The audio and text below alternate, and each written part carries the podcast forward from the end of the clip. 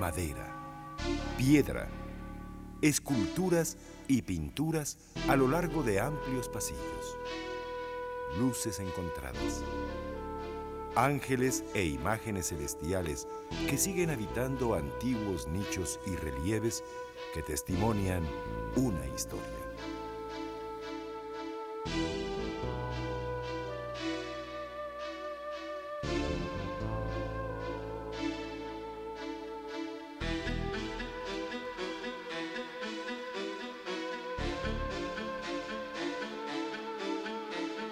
Viejo convento franciscano, sede de una vasta colección de arte colonial que ha permanecido en su sitio por casi 300 años.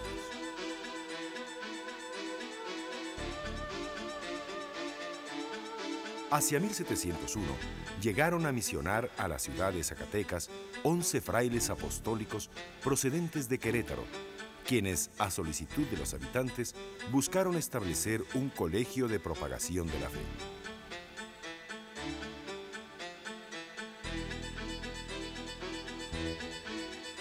Con el fin de evangelizar a las provincias del norte de la Nueva España y formar frailes, en 1704 el rey Felipe V otorgó la autorización para fundar el Colegio Apostólico de Nuestra Señora de Guadalupe, donde el fraile Antonio Margil de Jesús tomó las órdenes como primer superior.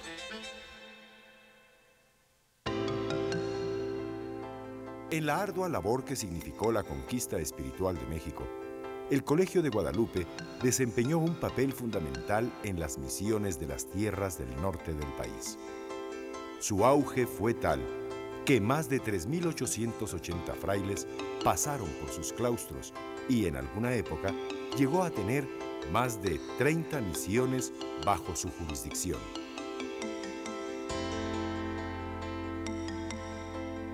En 1767, cuando los jesuitas fueron expulsados de todos los territorios españoles, quedaron a su cargo 15 misiones jesuitas de la zona tarahumara.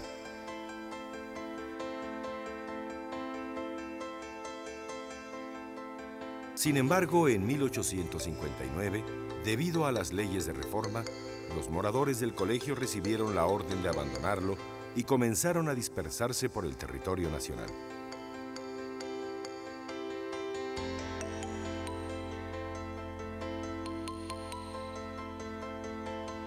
En 1918, los claustros, la escalera principal y el coro fueron declarados monumentos históricos.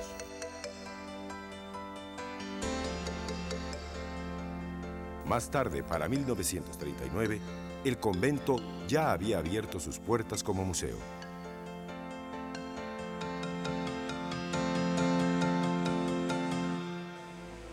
En ese mismo año, el Instituto Nacional de Antropología e Historia, fundado por el entonces presidente de México, Lázaro Cárdenas, se hizo cargo de los muebles, objetos y pinturas que decoraban el Colegio de Guadalupe.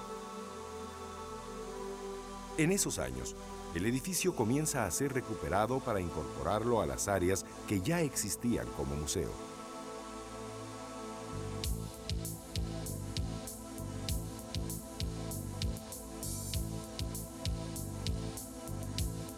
Cuidar y revivir el pasado histórico de los edificios y monumentos es conservar los valores de una época, no solo como antecedente formativo de la arquitectura y el arte contemporáneos, sino como contribución al acervo de bienes que ha perfilado la situación cultural que vive un país.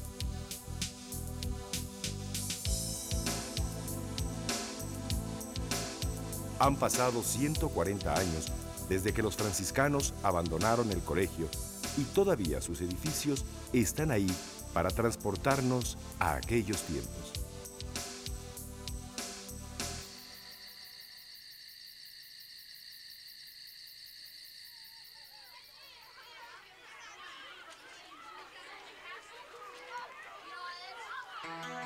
Ingresamos por un amplio atrio y continuamos a través de largos pasillos que nos regresan al pasado como túneles del tiempo y nos pasean entre claustros, celdas y capillas cargados de pinturas.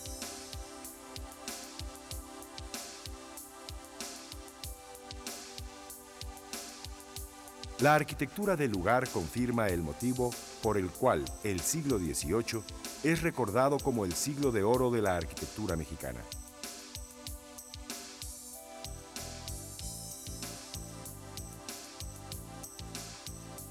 La iglesia del colegio, terminada en 1721, tiene una fachada labrada en cantera rosa, notable por la belleza de sus columnas y sus relieves, elaborados esencialmente para facilitar el proceso de evangelización. San Francisco y Santo Domingo resguardan la entrada del templo, representando a las órdenes religiosas más importantes en la evangelización del México colonial. El conjunto conventual tiene un indudable interés dentro del panorama de la historia de la arquitectura regional. Los muros del claustro bajo o de San Francisco están totalmente cubiertos de pinturas al óleo. Es una colección de 25 cuadros que miden entre 2 y 3 metros cada uno. Las obras pintadas exprofeso para estos espacios nos muestran escenas de la vida de San Francisco de Asís y se realizaron en el mismo colegio alrededor del año 1775.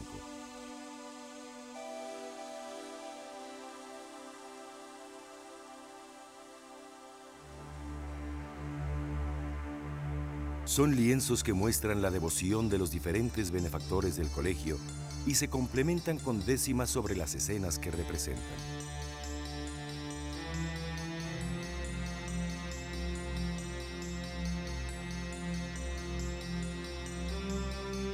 Al salir del claustro bajo, nos encontramos ante un arco con una hermosa reja torneada en madera, que da acceso al pasillo de la escalera principal del convento. Su arquitectura y las magníficas pinturas que la decoran la hacen suntuosa.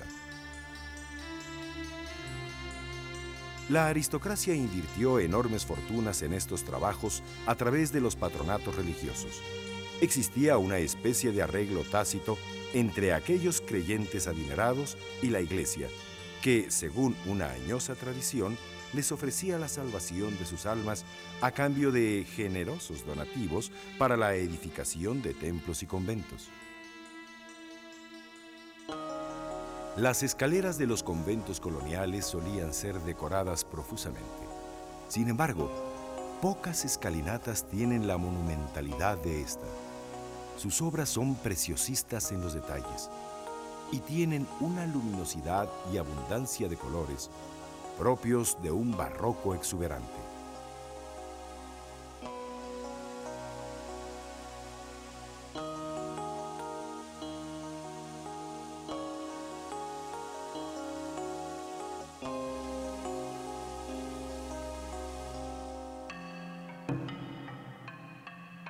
Sus muros están cubiertos por tres lienzos monumentales de lo mejor que se produjo en el siglo XVIII.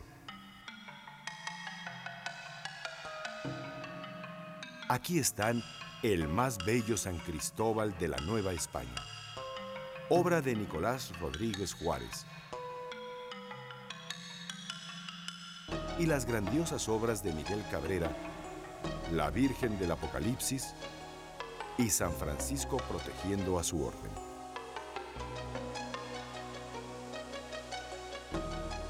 El triunfo del dulce nombre de Jesús.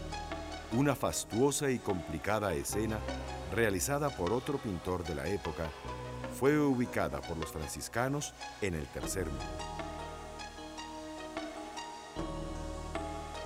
El claustro alto o claustro de la pasión está cubierto con obras inspiradas en la pasión de Cristo.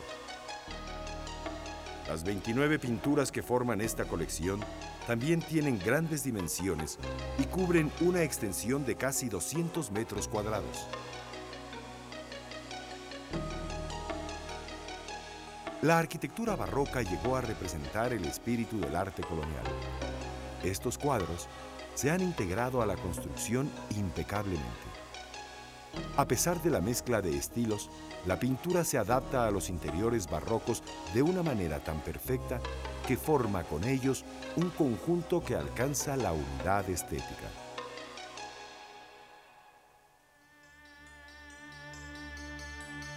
El Museo de Guadalupe ha destinado gran parte de la planta alta a la Sala de Arte Virreinal, donde se exponen varias colecciones de pintura que muestran la grandeza del arte religioso de la Nueva España.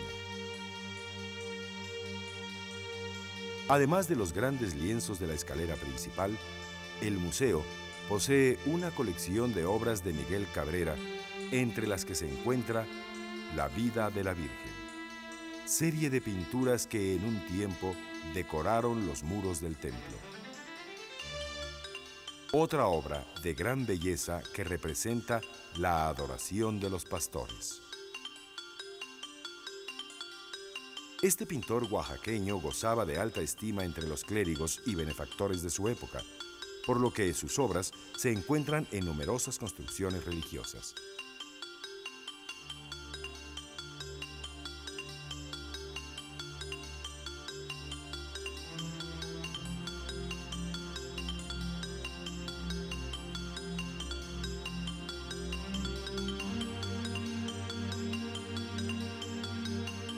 Juárez fue un pintor que floreció durante el esplendor de la pintura colonial.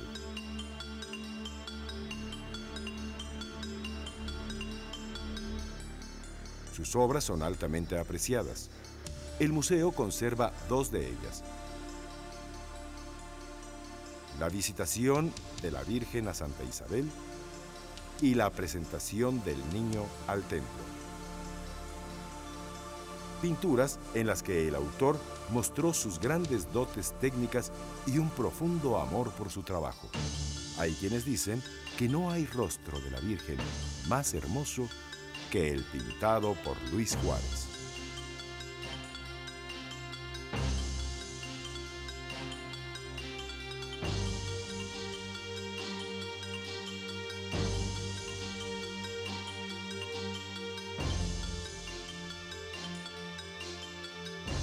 El museo cuenta con cuatro lienzos del pintor Cristóbal de Villalpando, entre los que destaca la Anunciación, debido a su composición peculiar.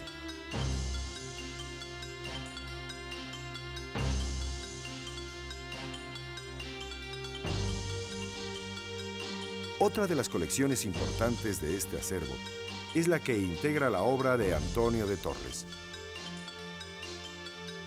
pintor fecundo cuyos lienzos alcanzan niveles de excelencia.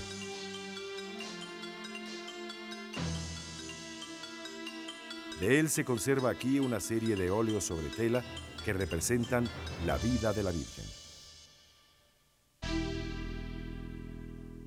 No podía faltar en este museo la obra del artista zacatecano Gabriel José de Ovalle, que con mucha audacia puso énfasis en el colorido de las obras, provocando un efecto que en ocasiones nos recuerda a las lacas orientales.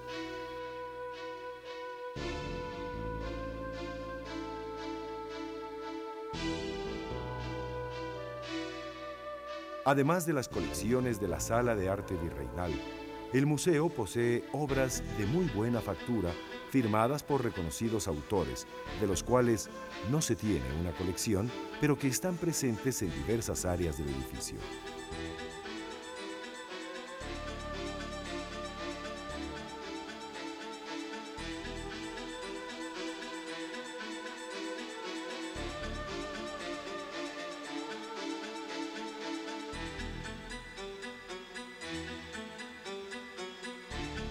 El acervo se complementa con numerosos cuadros anónimos del siglo XVIII que representan con maestría el espíritu religioso que alimentaba el Colegio Apostólico de Guadalupe.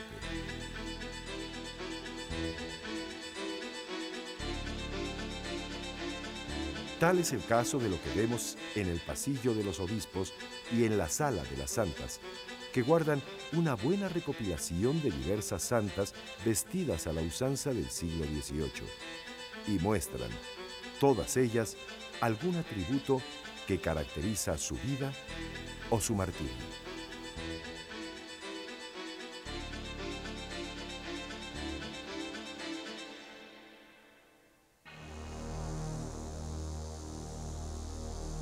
Cada detalle de la arquitectura del antiguo colegio de la pintura y de las esculturas que lo decoran ha sido imaginado con sabiduría, labrado con amor, pintado con fe y cubierto profusamente con oro fino.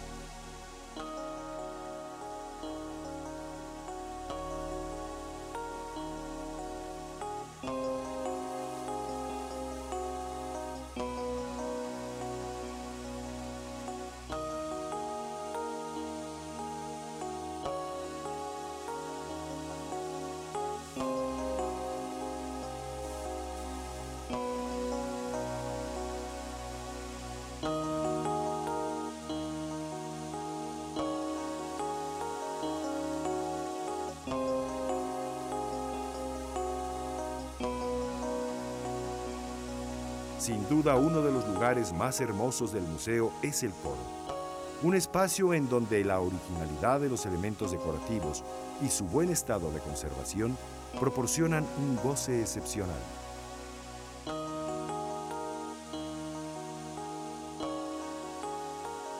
Destaca su doble sillería labrada con mano tosca en madera negra y que abarca tres paredes del recinto.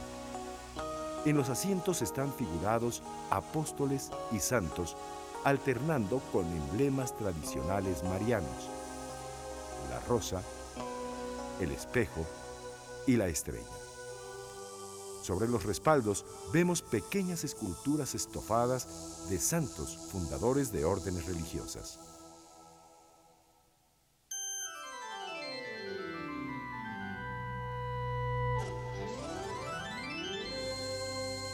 El Museo de Guadalupe encierra un gran número de motivos destinados a implantar una nueva fe, misión prioritaria en aquellos tiempos de evangelización.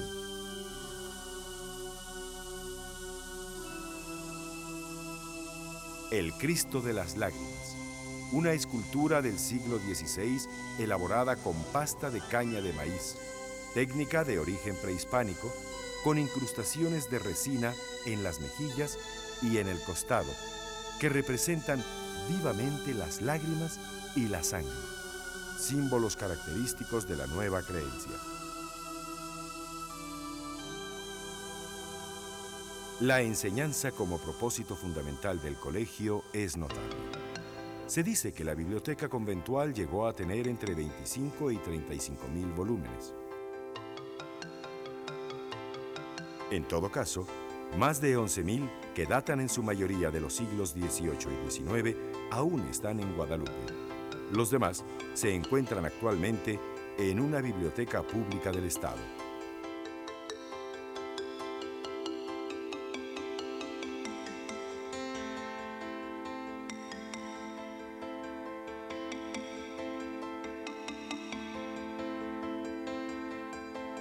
La luz que cae a través de las cúpulas los retratos de frailes, los viejos sillones, las puertas de las celdas, los corredores.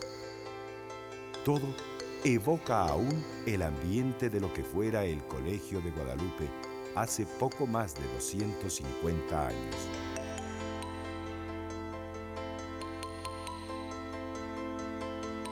Recorrer ese pasado significa una experiencia única que surge al encontrarnos con pinturas, objetos y espacios que a pesar del tiempo nos siguen esperando.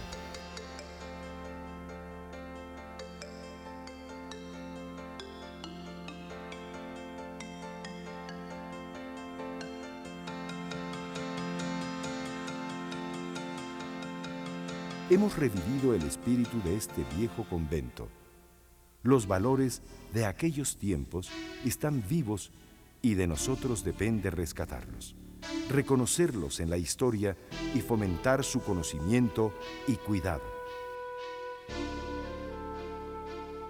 Los museos son nuestros. Es la herencia que recibimos y es la herencia que legaremos de generación en generación. El privilegio de conocer y disfrutar un monumento histórico destinado a salvaguardar un acervo de tal magnitud, tanto en sus elementos arquitectónicos como por el incalculable valor de la obra pictórica que alberga, ha sido posible gracias al pueblo zacatecano, la comunidad franciscana y el personal del Instituto Nacional de Antropología e Historia.